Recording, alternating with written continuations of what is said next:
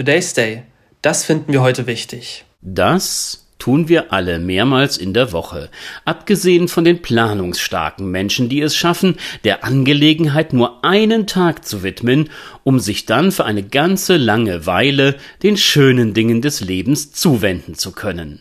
Das Einkaufen unvermeidlich, je nachdem manchmal nervig, mitunter auch entspannend entlang der Regale zu schlendern und langsam den fahrbaren Warentransporter zu füllen. Die Sache ist, das böse Erwachen kommt in jedem Fall an der Kasse, denn viele Güter des täglichen Bedarfs sind immer noch unfassbar teuer. Ich habe mir angewöhnt, während ich durch den Laden gehe, im Kopf die Preise zu addieren. Die dabei entstehende Summe macht einen nicht froher, erspart einem aber den Moment der Schockstarre nach dem letzten Pieps an der Kasse. Und irgendwie werden wir die Inflation, die hinter allem steckt, nicht so richtig los. Die großen Notenbanken, vorgestern die Fed in den USA, gestern die EZB in Frankfurt, sie erhöhen die Leitzinsen, versuchen so die Geldmenge zu begrenzen und die fortschreitende und sehr spürbare Geldentwertung zu stoppen. Bislang mit mäßigem Erfolg. Im besten Fall werden zunächst einmal durch die Anhebung des Preises für Geld auch die Güter teurer.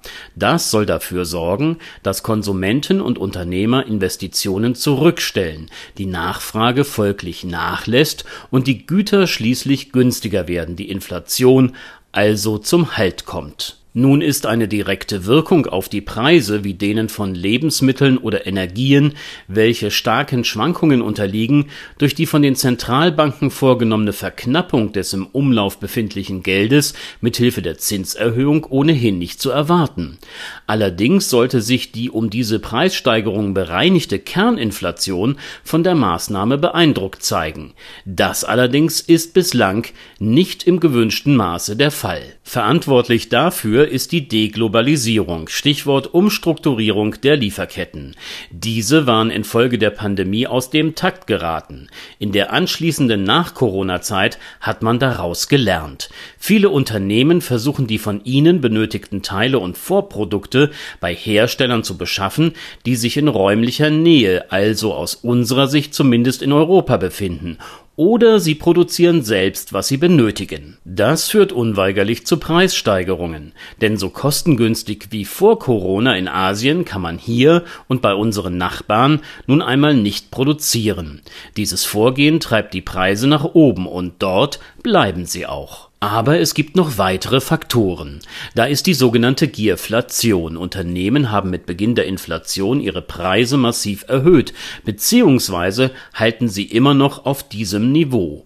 Und das nur aus einem Motiv heraus Maximierung ihres Gewinns. Dabei spielen die eigentlichen Kosten, die bei der Herstellung eines Produktes anfallen, nur eine untergeordnete Rolle. Hauptsache, der Gewinn ist so hoch wie eben möglich. Hinzu gesellen sich die Lohntarifabschlüsse der letzten Monate.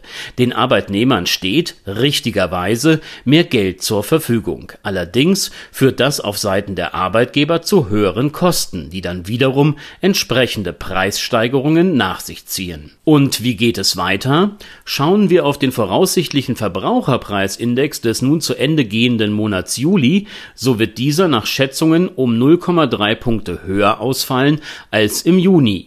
Die Inflationsrate steigt also nach drei Monaten der leichten Abschwächung wieder etwas an. Das liegt besonders an den Preisen für Lebensmitteln. Ich empfehle weiterhin Kopfrechnen beim Einkauf. Es kann helfen. Today's Day, ein Projekt von netkiosk.digital.